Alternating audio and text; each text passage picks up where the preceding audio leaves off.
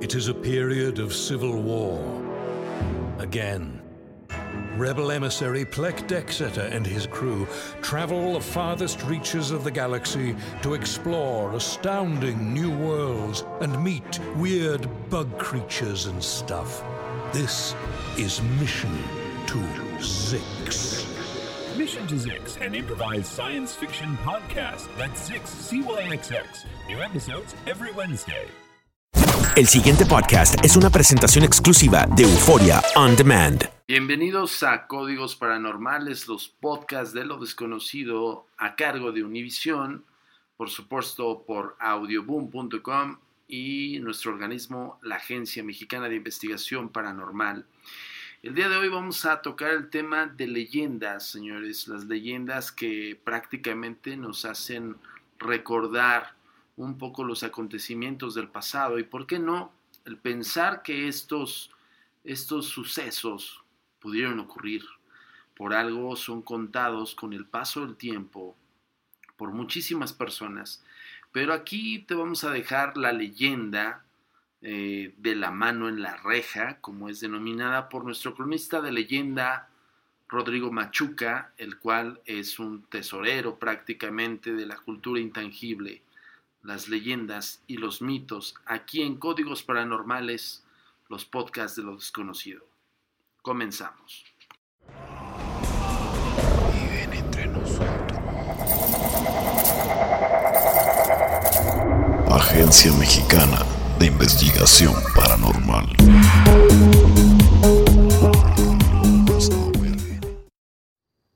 En la vieja ciudad de Valladolid, hoy Morelia, allá, por la calzada de Guadalupe, llegó a vivir un caballero de nombre Juan Núñez, acompañado únicamente de su hija, doña Leonor, producto de su primer matrimonio, y de doña Margarita de Estrada, su segunda esposa.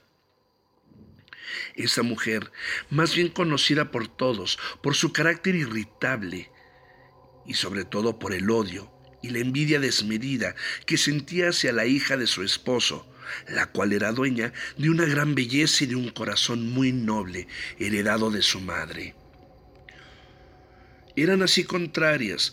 La madrastra no permitía que la pobre muchacha hiciera cosas propias de su edad.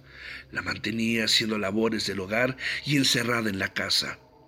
Sin embargo, doña Leonor, a escondidas, curaba las heridas de los fieles que llegaban al santuario guadalupano, conocida como el ángel de San Diego. En realización de esos menesteres, ella se enamoró de don Manrique de la Serna, quien de inmediato quiso presentarse ante don Juan mostrando sus intenciones.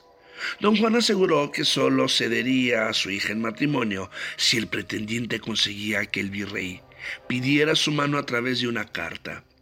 Pero Manrique quiso estar primero seguro de la voluntad y del amor de doña Leonor enviándole una nota, que ella respondió otorgándole una cita a las ocho de la noche en la reja del sótano donde doña Margarita la tenía confinada. Para alejar a los curiosos, don Manrique vistió a su paje de fraile.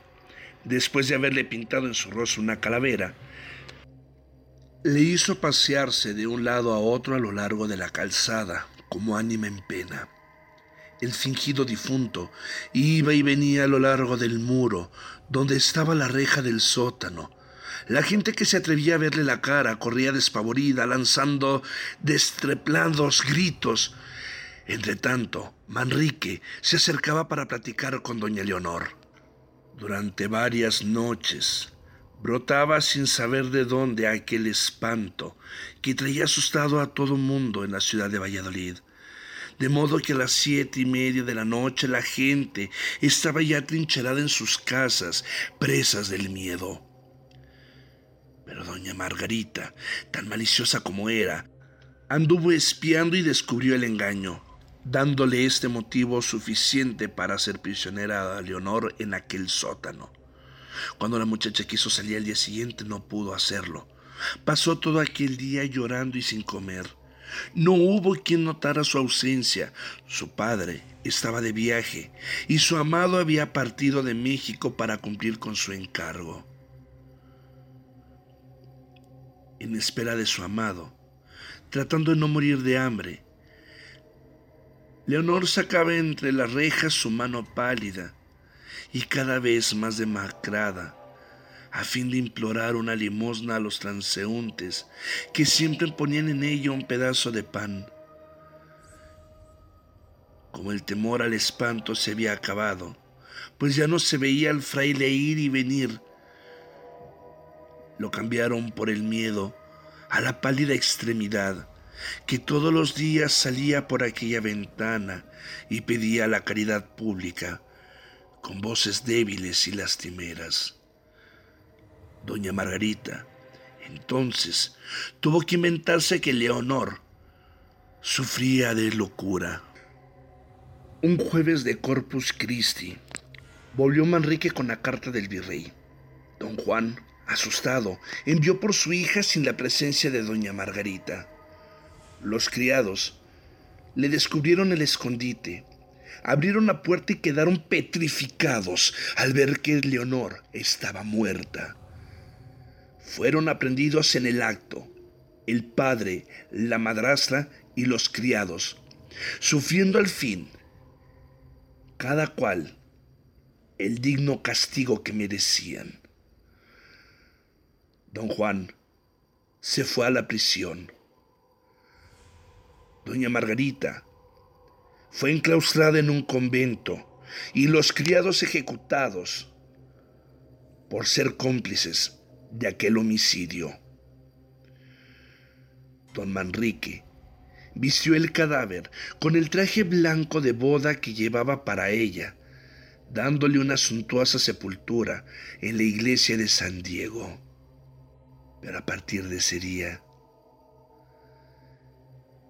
y sobre todo en las tardes, en las noches, los vecinos de aquella calle empezaban a murmurar que a deshoras, en la reja del sótano, una frágil mano fantasmal se extendía lo más que podía implorando caridad pública pidiendo un pedazo de pan, por amor de Dios. Se dice que hasta el día de hoy se escucha en aquella casa de color rojo la dolida voz de doña Leonor pidiendo un pedazo de pan por amor de Dios. Esta es la leyenda de la mano en la reja de la ciudad de Morelia.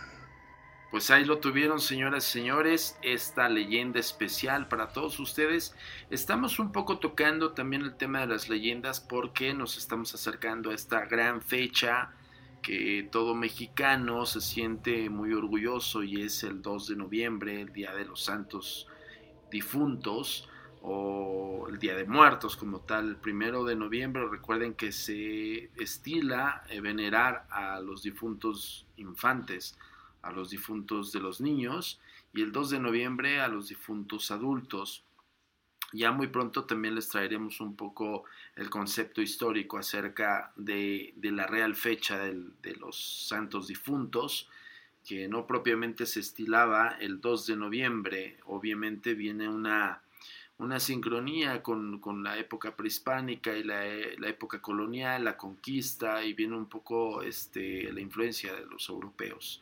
Pero más allá de esto, señores, pues bueno, queremos darles también a conocer acerca de esta cultura intangible que, nos narra el gran cronista Rodrigo Machuca y por eso estamos haciendo también estos especiales de leyenda. Muy pronto vamos a tener más casos y sobre todo más testimoniales de la gente que se acerca hacia lo desconocido. Recuerden que la red social está abierta para todos ustedes. Estamos en www.agentesdenegro.com. En Facebook estamos como Agencia Mexicana de Investigación Paranormal. Por supuesto en Twitter estamos como arroba agentes de negro y también estamos como arroba a mi paranormal, A-M-I-P y terminas la palabra paranormal. Y por supuesto que estamos también recibiendo todas sus historias, los casos que vamos a, vamos a investigar y sobre todo los que estamos investigando. Y poco a poco te vamos a traer más de lo desconocido aquí en Códigos Paranormales. Se despide Antonio Zamudio, director de la Agencia Mexicana de Investigación Paranormal. Y nos vemos en la próxima semana con una entrega más de Códigos Paranormales. Hasta la próxima. El pasado podcast fue una presentación exclusiva de Euphoria On Demand. Para escuchar otros episodios de este y otros podcasts, visítanos en euphoriaondemand.com. Simplicity and ease is what you get when you host your podcast with Audioboom. You can post up to five episodes per month, you get unlimited storage, and 500 minutes of recording time for each episode. Plus, advanced analytics, embeddable players, distribution of your podcast via Apple Podcasts, Deezer, Google Play, iHeartRadio, Savin, Spotify, and Stitcher, pending approval by each platform.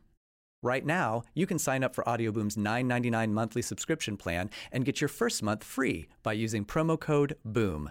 That's B O O M for one month free of hosting and distribution. Sign up for our $9.99 monthly subscription plan today